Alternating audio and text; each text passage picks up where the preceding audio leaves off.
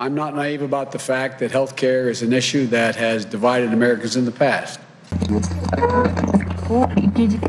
Parade today with hundreds of anti lockdown protesters clashing violently with police. Sejam bem-vindos e bem-vindas ao nosso QG, ensaios do mundo contemporâneo, diretamente para você. Aqui quem fala é o seu apresentador Lucas Dias e hoje eu estou acompanhado de dois maravilhosos apresentadores também, primeiro sendo o Guilherme Gomes. Bom dia, boa tarde, boa noite a todos os nossos ouvintes. E a nossa querida Mavi Rodrigues. Olá, bom dia a todos. E hoje nós vamos comentar um pouco com vocês a respeito da crise sanitária do Covid-19 e fazer um link com a importância da universalização da saúde pública. Primeiramente, então, eu gostaria aqui de abrir essa discussão comentando a respeito do que está acontecendo no Brasil. Segundo a Imperial College, a taxa de transmissão da Covid-19 no Brasil se tornou a maior desde o mês de maio de 2020. Nos últimos tempos, a taxa de transmissão de Covid tem sido de 100 pessoas transmitindo para as outras 130, o que representa um aumento em relação ao mês passado. Alguns pesquisadores eles apontam como a causa dessa explosão de contágio a falta de uma testagem sistemática, né, com rastreamento de casos, e a falta de uma política central coordenada e eficaz para enfrentar a situação, além do afrouxamento das medidas e do isolamento que vem ocorrendo nos últimos tempos. O Rio de Janeiro, por exemplo, está revivendo um caso crítico de superlotação dos leitos de UTI, em que o nível alcançou quase 93%. Ou seja, o cenário está se tornando novamente algo muito preocupante. Então, eu queria aqui abrir a discussão perguntando para o nosso queridíssimo Guilherme como você consegue fazer um panorama do que está acontecendo aqui no Brasil e qual a importância inicial que a gente pode ver dos serviços públicos no nosso país. Primeiramente, muito obrigado pela pergunta. Eu acho que já começa frisando aqui que o SUS é um, uma parte importante para a luta contra o coronavírus. No Brasil, a gente tem uma situação muito complicada, porque apesar da população não ser de extrema pobreza em todos os locais, ainda existe muita desigualdade. A questão é, no Brasil, 160 milhões de pessoas dependem do SUS. Isso significa que 75% da população não tem um sistema de saúde privado. Eles não têm acesso a uma saúde que não seja providenciada pelo governo. A única forma de recorrer a tratamento de diversas doenças é pelo SUS. Isso já mostra que doenças como obesidade, câncer, problemas do coração, que são problemas que podem afetar e piorar a situação do coronavírus, são afetados diretamente pela existência do SUS nos anos a priori. E a gente tem, desde a PEC da morte, uma queda constante de investimentos de gerenciamento financeiro no SUS. Isso acaba causando o diminuimento de número de, por exemplo, leitos no SUS, que está afetando diretamente o Brasil agora. Isso mostra que falta de investimento, um gerenciamento ruim e pouca ação do governo tem afetado de forma drástica a ação contra o coronavírus. Isso não é uma coisa de hoje, é uma coisa que tem sido plantada anos atrás e infelizmente a gente está tendo que pagar agora. Fora isso, a ação do governo falha em rastrear, incentivar a população a usar máscaras e espalhar notícias falsas tem afetado de forma gigantesca o espalhamento do vírus. Pois é, realmente, Gui, essa, esse ponto que você colocou aqui é muito interessante e eu abro esse parênteses aí para falar um pouco também sobre a questão do uso das máscaras. É, isso é uma discussão que precisa estar presente aqui porque, ao que parece, as pessoas não estão mais tão engajadas no uso da máscara, é, no uso de, de proteções como álcool gel, como a gente tem visto, tinha visto no começo dessa pandemia. E isso é uma coisa que parece estar tá se espalhando para outros países também. É, isso não é uma coisa específica só do Brasil. E a gente tem países como os Estados Unidos e a Europa que estão com uma aparente diminuição dessas medidas também. E aí eu queria abrir aqui para a Mavi fazer um comentário a respeito deste processo de banalização da Covid em outros países, eu diria. Podemos ver que vem crescendo uma onda de negação do vírus, não só aqui no Brasil, como pelas pessoas aqui do Brasil, como em vários outros países também. Principalmente, podemos ver isso pelo líder norte-americano Trump,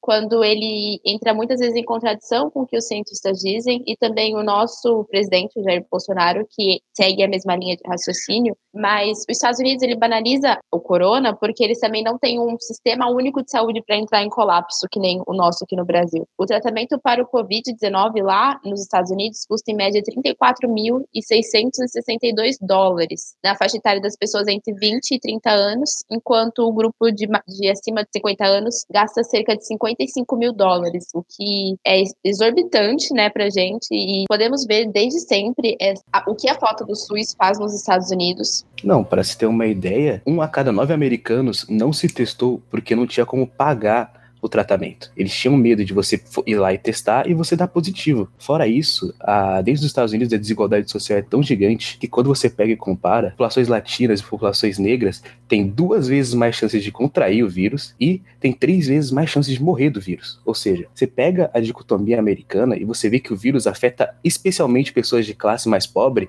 que não têm acesso a um sistema de saúde privado. Sim, tem um vídeo de uma enfermeira norte-americana que eu vi que ela conta que no hospital que ela trabalhava eles tiveram que colocar seguranças nas portas dos, dos almoxarifados e trancar as portas porque muita gente entrava para roubar máscara ou roubar algum utensílio de saúde que eles estavam precisando, porque além de não ser tão acessível para as pessoas, muita gente não tinha condição de comprar. Então, a gente vê muito esse movimento de ah, tem que usar máscara e tudo mais, porém a gente não vê nada de um auxílio norte-americano para isso. Sim, o federalismo americano nessa hora foi basicamente um tiro no pé, porque a falta do Trump de fazer uma organização governamental, de conciliar todas as ações dos estados, fez com que desde maio os estados estão praticamente brigando entre si por equipamentos e estão agindo por si, com o governo ajudando apenas aqueles que se conciliam de forma política com ele. Sim, mas quando ocorre essa divergência no território dos Estados Unidos, a gente vê alguns países que estão se saindo bem em situação de pandemia a liderança feminina vem ganhando muito espaço nessa onda do coronavírus, porque muitas mulheres se saíram muito bem no combate, elas como líderes, né? A gente tem a Jacinda Ardern, que foi a primeira-ministra da Nova Zelândia e um dos principais nomes na luta do corona, com a testagem em massa, e o que ela não fez foi negar o vírus, né, como os outros vinham fazendo. A gente também teve a presidente do Taiwan, que foi a primeira mulher a ocupar o cargo, e mesmo assim ela continuou, mesmo o território dela sendo muito perto do, do território chinês, onde era muito propício à propagação do vírus. Ela foi muito rápida e ágil. Também temos a Angela Merkel na Alemanha e um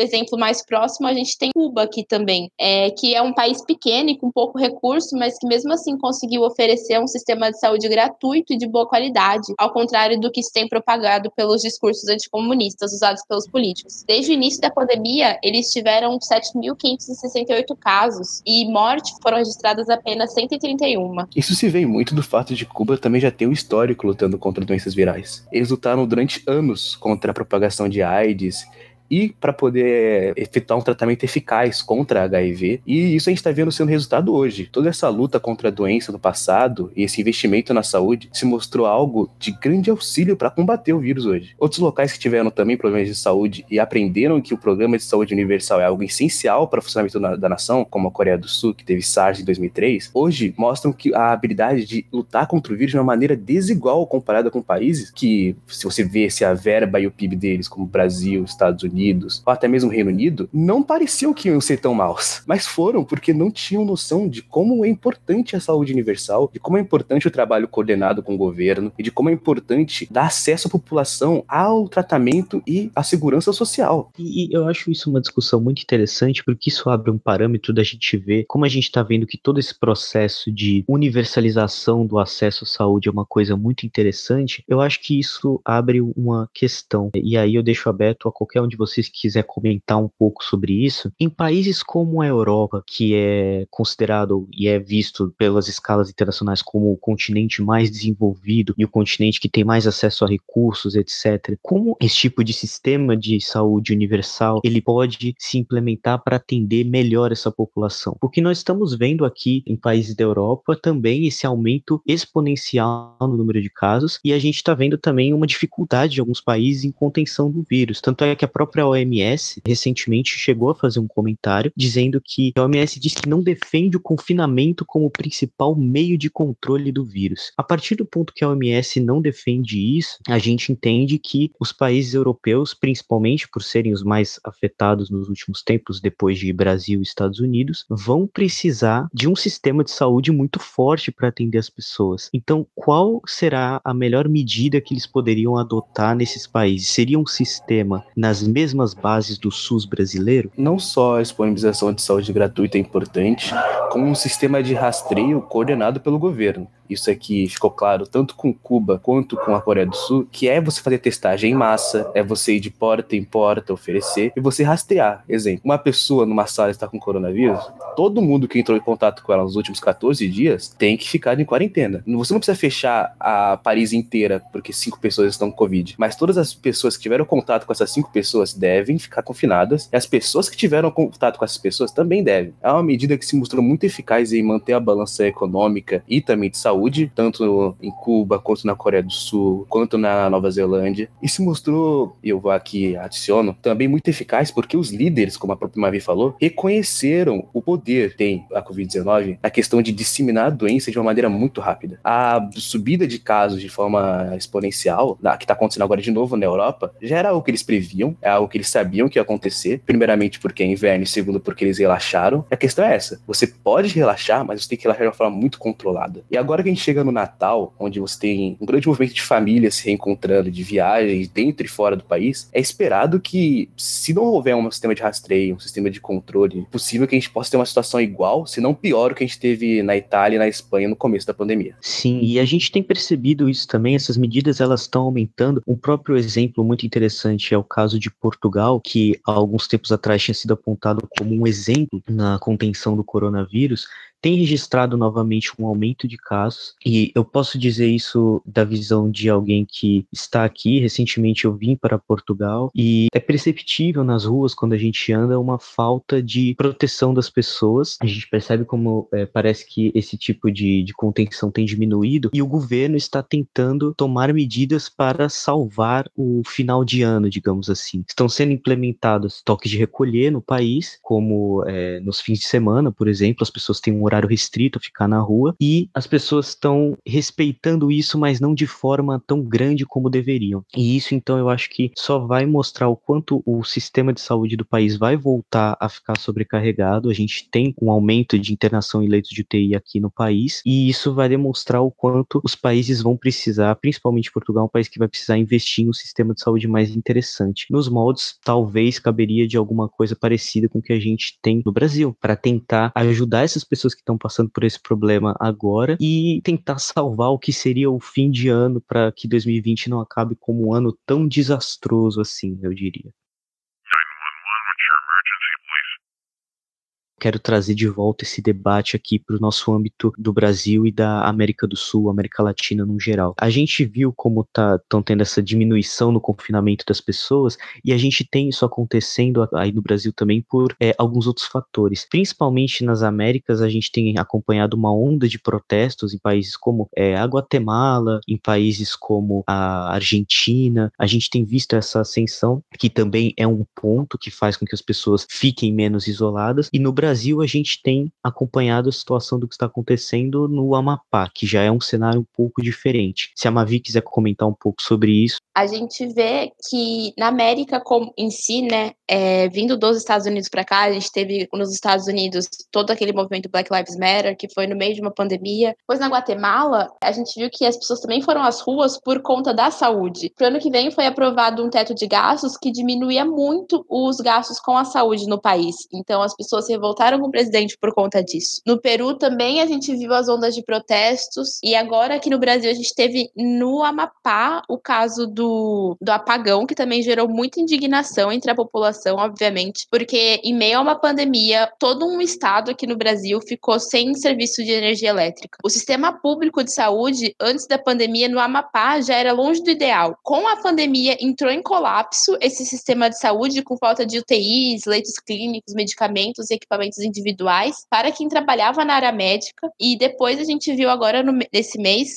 o apagão que houve no Apapá, né? No dia 3 do 11 pegou fogo numa estação de energia lá, fazendo 85% da população ficar sem energia. Então a gente vê que eles tiveram que lidar com tudo isso, foram às ruas protestar, porque ao mesmo tempo que a gente tem que tomar cuidado com a pandemia, temos que tomar cuidado também com o que vem acontecendo fora dela, né? A gente está tanto aqui no Brasil em eleições municipais, que as pessoas também se estão se acumulando em comícios e tudo mais, mas a gente também vê um cansaço, entre aspas, porque o nosso país, principalmente nesse combate ao vírus, ele foi muito dualista e divergente, né? Tinha aquelas pessoas que no começo da pandemia ficaram em casa e tudo mais, mas como nunca foi um controle muito rígido por meio do governo, as pessoas continuaram saindo, aumentando o número de casos. Isso fez com que agora a gente visse é, o resultado disso, porque o nosso país está num pico de casos novamente. Então, é muito difícil você querer falar sobre a saúde não falar dos problemas sociais, porque uma coisa tá super intrínseca à outra. E essa vontade de querer salvar o fim de ano, entre aspas, a gente também vê aqui, porque as pessoas querem comprar, elas querem trabalhar para conseguir o dinheiro pro fim de ano. O que a gente vê nessa, nessa falta de controle, na contenção das pessoas, né, no confinamento, é o aumento da desigualdade social. E isso fica muito mais evidente agora. É importante frisar que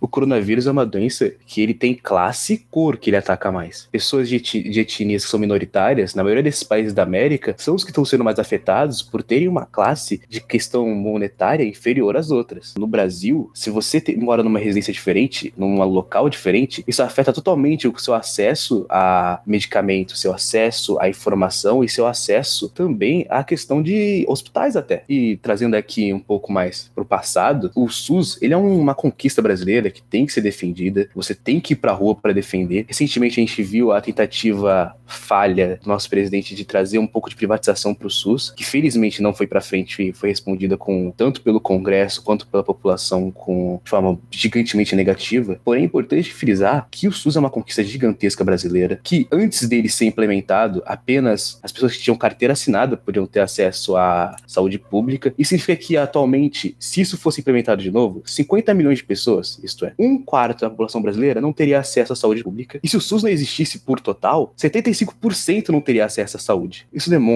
que a saúde pública, o SUS, ele é a nossa primeira linha de defesa contra não só o coronavírus, como diversas outras doenças que afetam nossa nação e as nações irmãs. Ademais, como já citado aqui, diversas outras doenças que afetam a gravidade do coronavírus podem ser impedidas se tratadas pelo meio da saúde pública, como diabetes, câncer, entre outras, que felizmente aqui no Brasil o tratamento é de graça. Contudo, países como Estados Unidos, onde o tratamento é pago, a gente vê claramente as pessoas são mais afetadas. E agora já voltando e chegando no fim da nossa discussão, eu gostaria de perguntar para vocês, tanto o Lucas quanto para a Mavi, quais as perspectivas do futuro do Brasil na questão da pandemia vocês têm? Cara, eu diria que, assim, a perspectiva que a gente pode ter para o Brasil, é, ela é um pouco incerta, eu colocaria aqui, baseado no que nós precisamos que a população volte a ter esse tipo de cuidado que a gente tinha mas no início, bem início mesmo da pandemia, quando parecia que as pessoas estavam um pouco mais assustadas, mas a gente deve ter esse cuidado, não movido pelo susto, mas eu diria mais por uma espécie de empatia com aqueles próximos que estão é, sujeitos ao contágio com coronavírus e que são mais necessitados. E assim, a gente tem um, um sistema de saúde que é o SUS, que ele é eficiente, ele faz o seu trabalho, mas ele não é um superpoder. Então nós precisamos também fazer a nossa parte no país para poder poder fazer com que esse sistema fique conservado e fique funcional o bastante para atender aqueles que estiverem mais necessitados. E eu abro por último aqui fazendo uma reflexão de que o SUS, em relação tanto ao Brasil e o alcance dele, mas também em todo o meio externo, ele não deve ser a exceção. Um sistema de saúde que atenda as pessoas e que cuide das pessoas deve ser a regra. É uma coisa essencial para a saúde de todos. Então, o panorama que nós podemos fazer aqui do Brasil é que o país país precisa valorizar as suas instituições de saúde e a sua população precisa cooperar com todo esse processo para que a gente tenha uma saída melhor dessa crise da Covid-19. Então, eu diria que uma solução melhor para o Brasil, uma solução mais acalmada dessa situação toda, ela é possível com o entendimento do povo brasileiro de como a questão do Covid e a questão do SUS ainda são coisas extremamente importantes. O momento parece meio desafiador, as coisas coisas no Brasil não estão indo tão bem, mas a conscientização do povo é aquilo que pode levar para resultados melhores. Compartilho da mesma linha de raciocínio do Lucas. A gente tem que ter empatia com o próximo, pois a gente nunca vai saber o dia de amanhã. Além disso, também temos que ver que o que aconteceu foi uma desconfiança, né? Muitas fake news circulando acerca do vírus e tudo mais, fizeram com que as pessoas afrouxassem todas as restrições que elas tinham no começo do ano, pois acham que isso não é válido ou que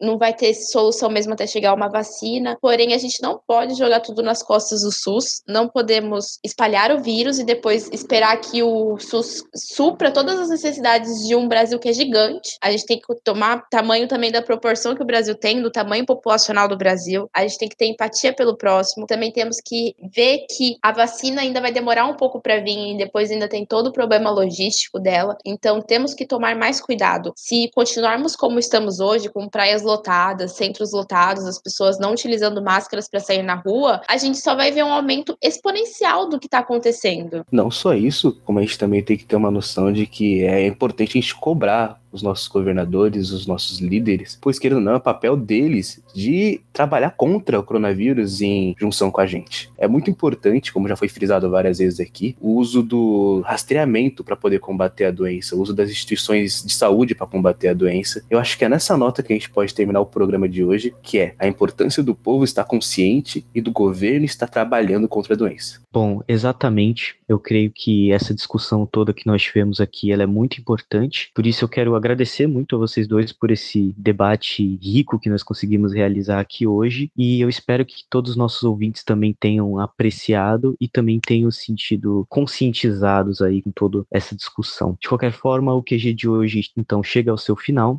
e eu convido vocês, nossos ouvintes, a seguirem a nossa página no Instagram, arroba quarentena global. Portanto, fiquem saudáveis, fiquem seguros e acima de tudo, fiquem empáticos.